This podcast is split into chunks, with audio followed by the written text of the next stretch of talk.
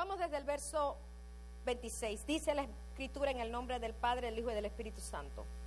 Ahora pues, Señor mío, vive Jehová y vive tu alma, que Jehová te ha impedido al venir a derramar sangre y vengarte por tu propia mano. Oiga esto. Sean pues como Naval tus enemigos y todos los que procuran tu mal contra mi Señor. Y ahora este presente que tu sierva ha traído a mi Señor sea dado a los hombres que siguen a mi Señor. Yo te ruego que perdones a tu sierva esta ofensa, pues Jehová, oiga esto, de cierto hará casa estable a mi Señor, por cuanto mi Señor, hablando de David, pelea las batallas de Jehová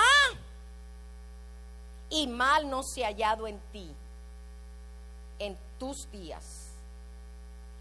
Alguien, aunque, oiga esto, aunque alguien se haya levantado para perseguirte, iglesia, voy a decirlo otra vez, aunque alguien se haya levantado para perseguirte, iglesia, y atentar contra tu vida, con todo, la vida de mi Señor será ligada en el haz de los que viven delante de Jehová tu Dios. Y oye lo que te digo en el nombre de Jesús, esto es para el que lo recibe. Y Él arrojará la vida de todos tus enemigos. Llámale como tú quieras a esos enemigos, enfermedad, eh, malas finanzas, lo que usted quiera. Y Él arrojará la vida de todos tus enemigos como de en medio de la palma de una bonda. Y acontecerá que cuando Jehová haga con mi Señor conforme a todo el bien que ha hablado de ti y te establezca por príncipe sobre Israel. Padre, yo te doy gracias por esta palabra. Yo te pido que me hables a mí, pero que también le hables a tu pueblo. Necesitamos fuerza en estos tiempos donde la guerra espiritual se ha acrecentado pero donde abunda el pecado, sobreabunda la gracia de Dios, porque nunca el mal va a ser más poderoso que tu gloria y tu presencia. En el nombre de Jesús. Amén y amén. En estos tiempos estamos, ya lo hemos visto, mucha gente le encanta escuchar prédicas en YouTube, no digo que está mal, eh, está bien, pero es muy importante también escuchar en la iglesia donde uno se congrega porque son los pastos que Dios le ha dado a uno. Amén. Y por eso si no fuera importante congregarse no existiera pastores. Y la figura pastoral es una figura bíblica. Jesús es el buen pastor que su vida dio por las ovejas. Entonces, en este tiempo donde hay tanta crisis, donde usted quiera, donde usted quiera que vaya, donde quiera que usted vaya, va a haber crisis, va a haber necesidad. Gente con depresión, gente con, con espíritu de suicidio, gente, he estado escuchando que gente que le da el virus, dice que después que le pase el virus ya están sanos. Ah, estaba hablando con una pastora y me dice que ha tenido que ministrarlos porque quedan con un espíritu de depresión, que ya no quieren seguir viviendo. Yo te quiero decir algo, el mundo está revuelto. Mira lo que pasó en Centroamérica, eh, mira lo que pasó en Honduras, en Panamá se han inundado en lugares donde nunca se había inundado. ¿Por qué? Porque la palabra de Dios tiene cumplimiento. Lo que Dios ha decretado en la tierra, aleluya, tiene cumplimiento. Por eso la iglesia tiene que levantarse a pelear la buena batalla de la fe, porque los tiempos no van a mejorar. Usted dirá, ay hermana, yo vine para que me dijera otra cosa. No, yo no puedo ir en contra de lo establecido en la escritura. La Biblia dice que en los últimos tiempos pasaría esto, pero la iglesia gozará de la bendición de Dios. La iglesia gozará de las puertas abiertas, no simplemente porque yo me congregue, no, es porque la iglesia alaba la gloria de Dios, debe tener un compromiso con la presencia de Dios. Ahora, vivir en el espíritu no es algo fácil, porque un día amaneces muy espiritual y al otro bien carnalón. Un día amaneces con ganas de reprender al diablo y otro día el diablo te hace bulla, ay, me voy, me mátame, Señor, llévame. A veces tenemos eh, la unción para, para derribar y para reprender, como lo hizo Elías, matando a los profetas de Baal. Y vino la diabla de Jezabel y le dijo ah, que mañana, dice el día siguiente, lo iba a matar. ¿Y qué hizo? Huyó como muchos de nosotros. Se escondió. Pero Dios sabe quién eres. Lo bueno y lo malo. Dios sabe tus mañas. Pero también sabe tu integridad. Por eso hablo esta mañana de David, ya mediodía, y yo sé que déjeme ir rápido porque muchos se quieren ir al buffet chino, espérate. Increíble que en los restaurantes la gente hace colononas para ir al restaurante, pero para ir a la iglesia nadie quiere hacer cola. Porque resulta ser que en la iglesia quita el virus, pero no está en el mall, no está en el trabajo, no está en el buffet, ahí sí no, sino en la iglesia. Ay, no voy porque me estoy cuidando. Ay, no, no, hermana, ella está se persina. No, no, yo me estoy cuidando. Yo tengo. No, no, cuídate. Pero cuídate en todos lados. Hasta en la carne asada, cuídate. Allá cuando vas con tu familia, que tú no sabes si van aquí, van allá, están diciendo mil veces, quédense en, en Panamá, quédense en la burbuja familiar. En Panamá la burbuja familiar, la burbuja familiar es mi esposo y yo, esa es la burbuja. Los que están en la casa es la burbuja familiar. No, pero es una carne asada. En plena pandemia. En plena pandemia yo vi gente con carne asada bien desbocada. Come y come y come. Ah, pero no van a la iglesia porque se tienen que cuidar. Yo me tengo que cuidar. Y usted lo ve por Walmart. A mí nadie me va a obligar a ponerme más si no podemos ni siquiera someternos a este bichito, ¿cómo nos vamos a someter a la palabra? Ay, hermano, y de una vez viene la conspiración. Es que esto, es conspirativo. hermano, usted no ha escuchado. A mí no me importa Bill Gates. A mí no me importa la Organización Mundial de Salud. Porque cuando usted y yo nos enfermemos de cualquier enfermedad, catarro, picado de araña, picado de avispa, ponle lo que tú quieras. Ellos no van a ir a visitarte al hospital. El que va, ¿A quién le vas a mandar tú el texto? Al que no te entiende. Al que no te valora. Al que no. Y porque somos así y aún se van de la iglesia y cuando les pasa algo a quien le escriben.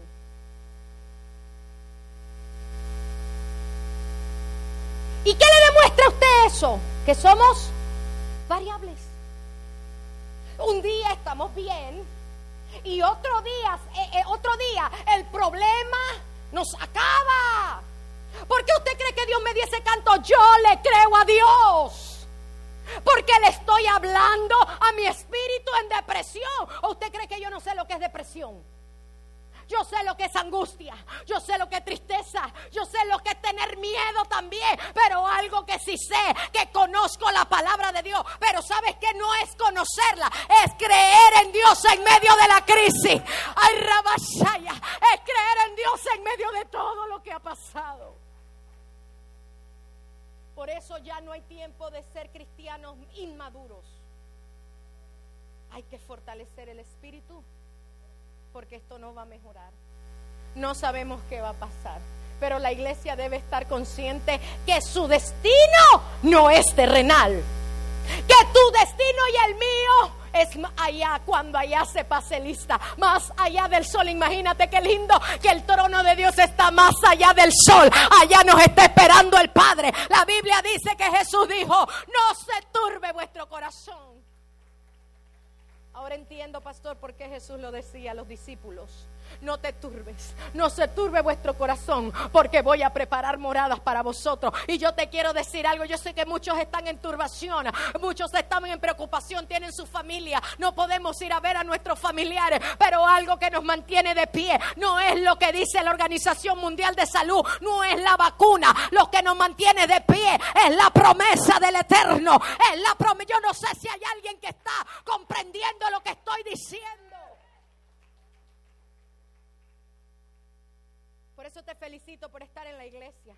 Y no te preocupes si viene mucha gente, si el pastor tiene que hacer cuatro cultos, va a hacer cuatro cultos. Pero aquí nosotros no podemos detenerlo. La iglesia tiene que ir avanzando. Va a venir una cosecha grande. Hay gente con espíritu de suicidio, hay gente con depresión. Y la pastilla ni el psiquiatra, aunque queremos mucho y tengo un amigo psiquiatra, él y yo sabemos que la solución está en las manos de Jehová, en las manos de Dios. Por eso he venido a darte este mensaje. La gloria de Dios. En capítulos anteriores, David había perdonado la vida de Saúl. David estaba siendo perseguido. Hermano, ¿y por qué estaba siendo perseguido? Simplemente porque estaba ungido y la persona ungida es perseguida porque el diablo no soporta una iglesia ungida, el diablo no soporta un músico ungido, el diablo no soporta una juventud, a una hermana o hermano que ministre, a un pastor o una iglesia ungida. Por eso hay altos y bajos, porque el diablo no soporta. Cuando hay una iglesia ungida, el diablo sabe que sus días están contados. Cuando hay un pueblo ungido, donde está ese pueblo ungido del mundo de restauración? Alaba la gloria de Dios.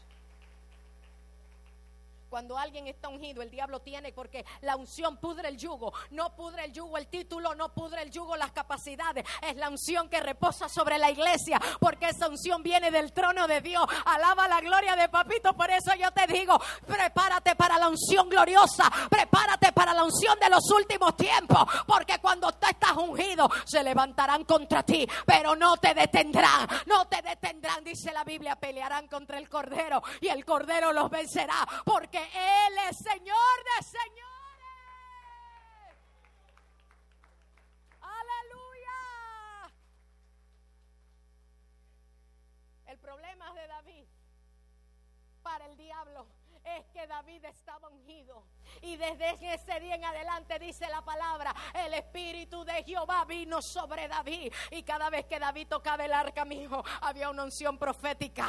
Había una unción profética que el Espíritu que le mandó Jehová no fue el diablo. El Espíritu es porque Dios es el manda y dice y ven y trae. No soy yo, es Jehová de los ejércitos, no es el diablo, es Jehová de los ejércitos. Y Jehová manda un espíritu para que atormentara a David. Y tú sabes por qué hay mucha gente atormentada, porque hacen lo que le da la gana, porque no hay sometimiento, porque no se humillan delante de Dios. Pero también hay un grupo como los de David, que Dios los unge con unción profética. Y cuando Dios unge a alguien, lo pone en el palacio. Voy a decirlo otra vez. Cuando Dios unge a alguien, Dios lo pone en el palacio. ¿Y qué representa el palacio? Esas bendiciones. Tú no esperabas.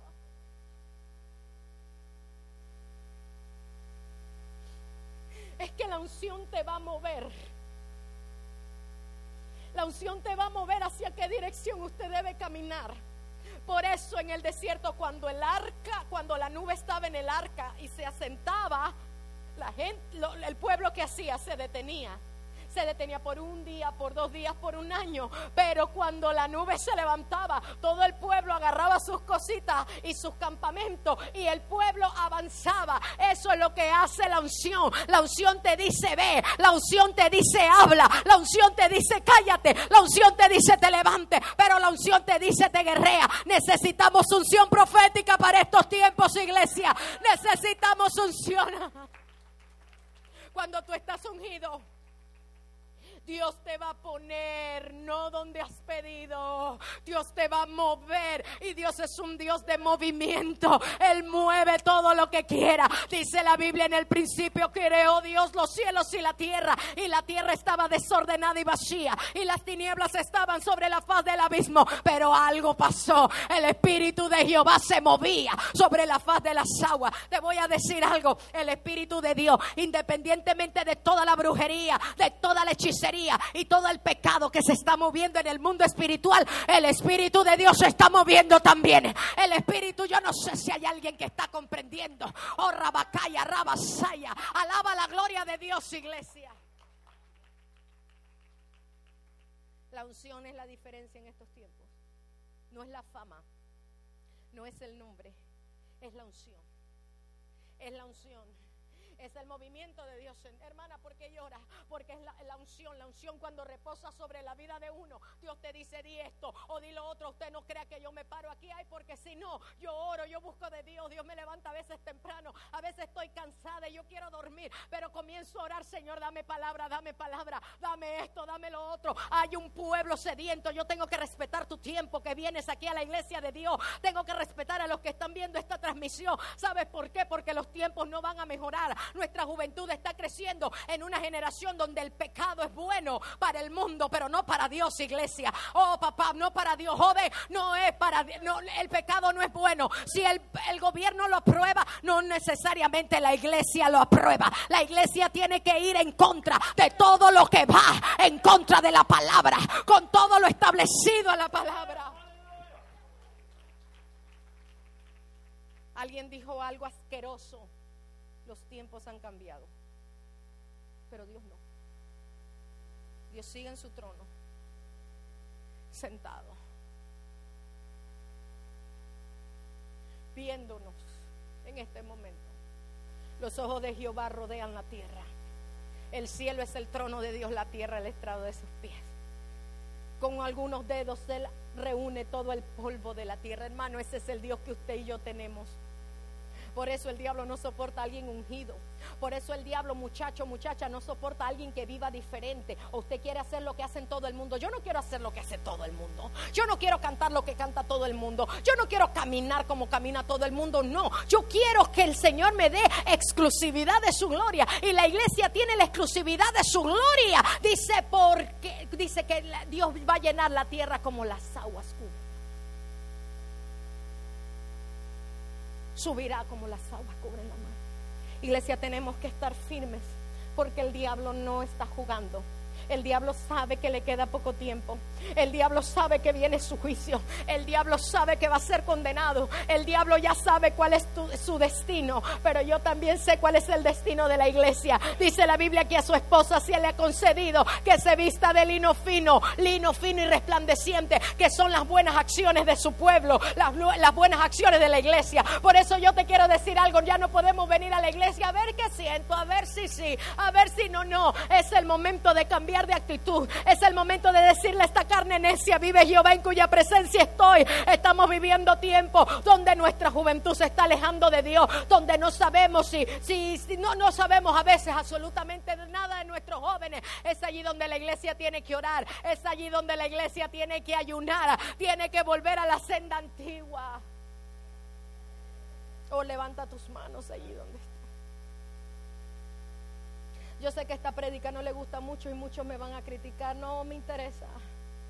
A mí me interesa más tu salvación que la crítica de más de cuatro. A mí me interesa mi salvación. Le decía yo a mi pastora y pastora por mi salvación. Yo estoy luchando mucho. Yo estoy luchando mucho por mi salvación. Hay que cuidarla, hay que cuidarla. Yo no me quiero ir para el infierno. Yo quiero un día ver la gloria de Dios. Por eso este tiempo, este tiempo difícil, usted se tiene que sentar y hacer lo que Dios le dijo a través del criado a Abigail. Reflexiona lo que vas a hacer. Voy a decirlo otra vez reflexiona lo que vas a hacer. La iglesia tiene que reflexionar qué va a hacer. Porque ya no podemos vivir como hemos vivido, ni podemos hacer las cosas como las hemos hecho. Todo este tiempo yo he estado reestructurando mi vida y Dios me ha estado. La Biblia dice, no descuides tú el fuego, no descuides, descuides tú el fuego. Queremos fuego, pero lo descuidamos ay, la, hermana no tiene unción. ¿Cómo vamos a sentir la unción si viene de vez en cuando y lee la Biblia de vez en cuando? ¿Cómo vamos a, ay, no me gustó la prédica? ¿Cómo le va a gustar la prédica si nunca lee la Biblia nada más cuando viene a la iglesia un ratito? Ya ni la traemos porque nos pesa. ¿Cómo, cómo es fácil sentarse a criticar, ay, el mensaje del pastor le faltó algo? Algo, porque nos, nos volvemos hasta doctores de la palabra. Ah, pero no podemos agarrar el micrófono porque de una vez decimos, mamá, mamá, mamá, no. Usted sabe que estar aquí es muy, muy, muy difícil. Pero estar sentado ahí facilito eh, criticar y volverse hasta hermenéutico. todo. Ay, mira cómo formó el mensaje. Como alguien una vez me dijo que yo no sabía predicar y le dije, tiene toda la razón, pero me atrevo. Si tú lo haces mejor que yo, chico, hazlo, agarra Facebook y comienza a predicar, reprende diablo, porque esto se está poniendo feo. Yo estoy orando por esta nación, porque lo que mi espíritu siente no es bueno. Ahora puede ser emocional. Yo estoy hablando de mi espíritu, no estoy hablando del espíritu suyo, mío. Puede ser carnal, pero lo que siento, tal vez me esté equivocando. Pero algo que yo sí sé que nada ni nadie va a detener lo que Dios va a hacer. Nada ni nadie, iglesia, va a detener el propósito de, de la iglesia en este mundo porque somos sal de la tierra. Y David estaba ungido. Y al diablo no le gustó que David estaba ungido. Porque todo lo que David hacía formaba algo en el mundo espiritual. Y eso tiene que hacer la iglesia. Aunque tengamos enemigos. Nosotros tenemos que hacer como David. Tenemos que pelear con las batallas del Señor. Pero, diga, pero. Va a llegar un momento donde puedes tener la fe hasta acá. Pero va a llegar un momento que vas a sentir que ya no puedes. Y usted me verá, ay hermana, qué tremenda fe. No, hay momentos donde mi fe decae, pero Dios sigue en su trono. Por eso no me gusta pararme aquí a, a pretender que soy la mujer de la superfe. Es mentira. Hay momentos que siento una unción tremenda y hay momentos que ni siquiera me quiero parar de la cama y me tengo que arrodillar a orar. Me han pasado a mi esposo y a mí tantas cosas estas últimas semanas y he estado decaída, pero algo que yo sí le puedo decir, que cuando tú estás ungido, Dios también cura tus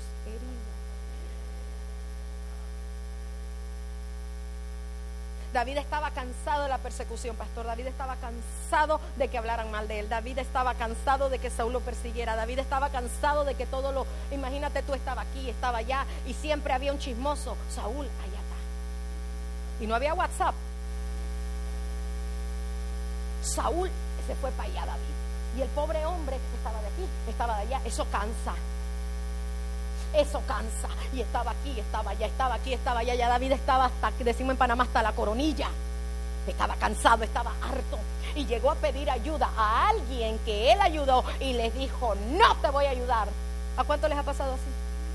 Que tú ayudas a alguien y cuando no le quieres cobrar el favor, pero necesitas ayuda, que te dice hoy, no, mañana. Hay gente que me ha dicho, hermana, después de un culto, hasta hablan en lengua, el Señor me dijo que te diera tanto, todavía estoy esperando. Si dependiera yo de esas promesas baratas que me han dado.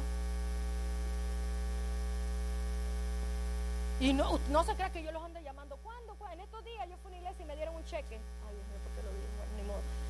Me dieron un cheque sin firmar. Y como yo andaba, yo soy así bien despistada, a veces veo los cheques. Ah, por ahí cuando me acuerdo. Y eso me pasó cuando veo el cheque, no lo habían firmado y hablo con la persona, tranquila hermano, mire, y a mí bien chistoso. Han pasado cinco meses y le estoy escribiendo y no me responde. Ay, hermana, no diga eso y por qué no. Sí, así, por eso, por eso a veces Dios no nos bendice, porque andamos chuecos. Y no solo los que predicamos, no solo yo, y lo digo Clarisa será, no solo yo he andado chueca, porque la gente piensa que chueco, ay, es adulterio, fornicación, droga, ay, él anda chueco. No, el chisme, la crítica. ¿Ah? A estar delante del pastor o, la hermana que le dice, ay, qué lindo ministerio, y otro, ojalá no la vuelvan a invitar. La hipocresía, ¿qué dice la Biblia de los hipócritas? No te juntes con ellos. Pero nosotros nada más, la iglesia piensa que, pecado es adulterio. ¿Cuánto pecado hay en nuestra vida? ¿Cuándo fue la última vez que usted se... Tal vez no, no, se puede ahorita pasar al altar, pero se postró en esa silla en la casa de Dios. Hermano, es sabroso estar en la casa de Dios. Padre, perdona mis miserias. Perdóname, soy malo. ¿Cuándo fue la última vez que usted le dijo eso a Dios? Ay, no, yo no soy malo, hermano. Usted, si la Biblia dice que aún siendo malo, usted es el más bueno. A veces nosotros creemos ser lo más bueno, pero nuestro corazón es como un storage lleno de cosas. Que usted mete y mete y mete. Y cuando Jehová comienza, ira, ira, mira. No hay cosa que dé más dolor de cabeza que limpiar un depósito, un storage, no hombre. Eso dolor de cabeza. Imagínate Dios cuando tú le dices, haz de mi vida un odre nuevo. Yo quiero, sería el lloradero. Y dice, ah, ¿tú quieres ser? Ah, espérate, y te abre el alma. Y hace así. Mira, mira, este soy yo. Y dice el Señor, ese eres tú. Pero así te amo. David tenía una ira contenida. ¿A cuánto les ha pasado que, que quieren defenderse y no pueden?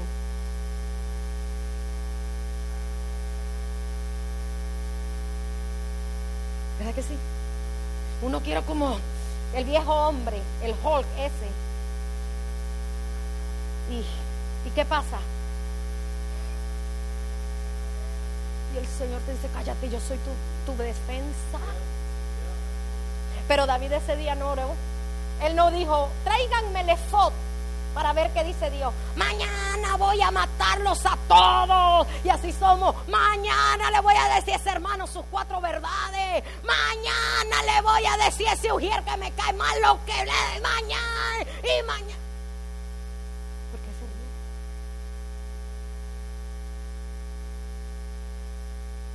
¿Y qué pasó? Yo le estoy diciendo el cuento, la historia, se le estoy diciendo en forma práctica. Pero para David agarró 400 hombres, vámonos, vamos a matar a toda esa gente de Nadal porque ese hombre es malo. Eh, oye, pero si el que pecó fue Nadal, no, la, no, no los trabajadores. A veces nuestras decisiones arrastran a gente inocente. Por eso a veces mejor es, tu hijo te está viendo. Si vienes a la iglesia con mala actitud, tu hijo va a estar en inglés y no lo entiendes porque no sabes ni hablar con tu hijo porque ahora tu hijo se cree gringo, pero ese es otro cuento. El asunto es que se te quede así. Y tú quieres que tu hijo esté lleno del Espíritu Santo, pero vienes a la iglesia. Ay, que se calle. Ay, ¿qué hora es Sí, ya voy terminando, ya me extendí. Ay, Dios mío, Señor. Y Dios usa una mujer Dios usa una mujer para recordarle a un hombre desesperado lo que Dios le había prometido. Dios usa una mujer que no era profeta, sino una mujer maltratada por su esposo. Porque Dios va a usar a quien tenga que usar para darte la palabra que tú estás esperando esta mañana, aún a mí que soy tan gritona y le caigo mal a varios. Pero si quiere ir al cielo, no tiene que y yo te tengo que amar. Así es este negocio. Y cuando él va, se le aparece a Abigail. Hmm. Y comienza Abigail a recordarle las promesas que Dios había depositado en la vida de David y toda la ira que David tenía contenida, ese hombre cambió de actitud. ¿Tú sabes por qué ese hombre cambió de actitud? Porque Dios usó una mujer para decirle entre palabras, mis promesas siguen en pie a pesar de tu dolor. Mi promesa sigue en pie a pesar de la persecución lo que Dios le está diciendo entre palabras, yo te voy a dar el reino. Él era un rey sin reino, Dios lo había ungido como rey. Y yo me imagino que él decía, pero cuando Dios me va a dar el reino, pero cuando se va a salir Saúl, pero cuando esto, pero cuando lo otro, pero Dios le estaba recordando allí que un día él iba a cumplir su promesa y que Dios lo estaba procesando. Yo te quiero decir algo, iglesia, todo este tiempo Dios nos ha estado procesando y también nos está recordando que en medio del proceso Él tiene una palabra, Él tiene una promesa para ti, Él tiene una revelación para ti. Con esto termino. ¿A cuántos Dios les ha prometido algo? Levanten su mano.